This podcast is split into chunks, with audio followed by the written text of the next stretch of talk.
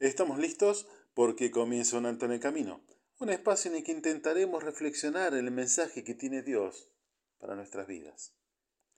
Las caras, las caras eran de cansancio, de frustración. Si usted alguna vez fue a pescar, me sabrá comprender. Toda la noche en una barca luchando con el mar y volver con la barca vacía.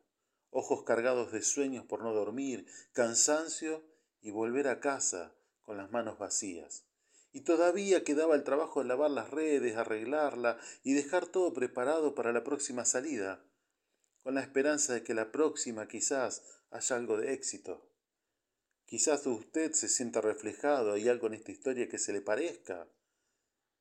Permítame que le cuente cómo sigue, dice la Biblia en Lucas capítulo 5, que Jesús subió a una de las barcas y comenzó a enseñar a la gente que se agolpaba en la orilla, y luego le dijo a Pedro, a un pescador experto, que reme hacia adentro del mar y echen las redes.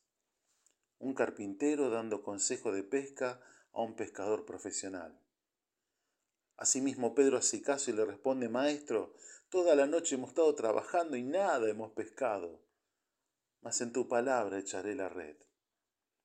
Toda la noche hemos estado trabajando, ya estamos cansados, probamos de todas maneras, el sueño, el cansancio, la frustración los invadía. Pero dijo, en tu palabra echaremos la red.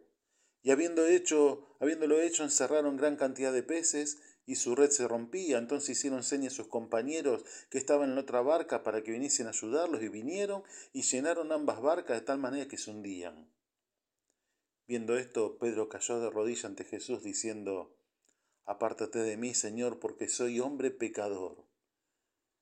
No fueron las virtudes de la barca, no fueron las virtudes de la red, ni la carnada, ni siquiera la pericia de los pescadores quien generó semejante pesca.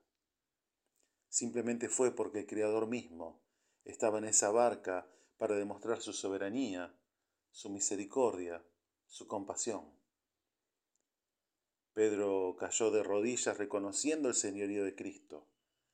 En estos tiempos donde el cansancio, el sueño, las preocupaciones nos invaden, donde quizás usted ya probó con todos los métodos y el fracaso continúa, es tiempo, como hizo Pedro, de creer en la palabra del Creador y creer en su soberanía. Es tiempo de caer de rodillas ante Jesús mismo, reconociendo nuestras incapacidades. Es tiempo de apelar a su misericordia y a su bondad. Es tiempo de responder como esos pescadores que cuando trajeron las barcas a tierra, dejándolo todo, le siguieron. Soy el pastor Gustavo Quiles del Ministerio Misión Norte, quien te saluda hasta el próximo encuentro. Nuestras vías de contacto, misión.norte.hotmail.com o al 3415-958-957. Puedes encontrar este y todos nuestros micros en www.unaltoenelcamino.org. Dios te bendice en esta jornada.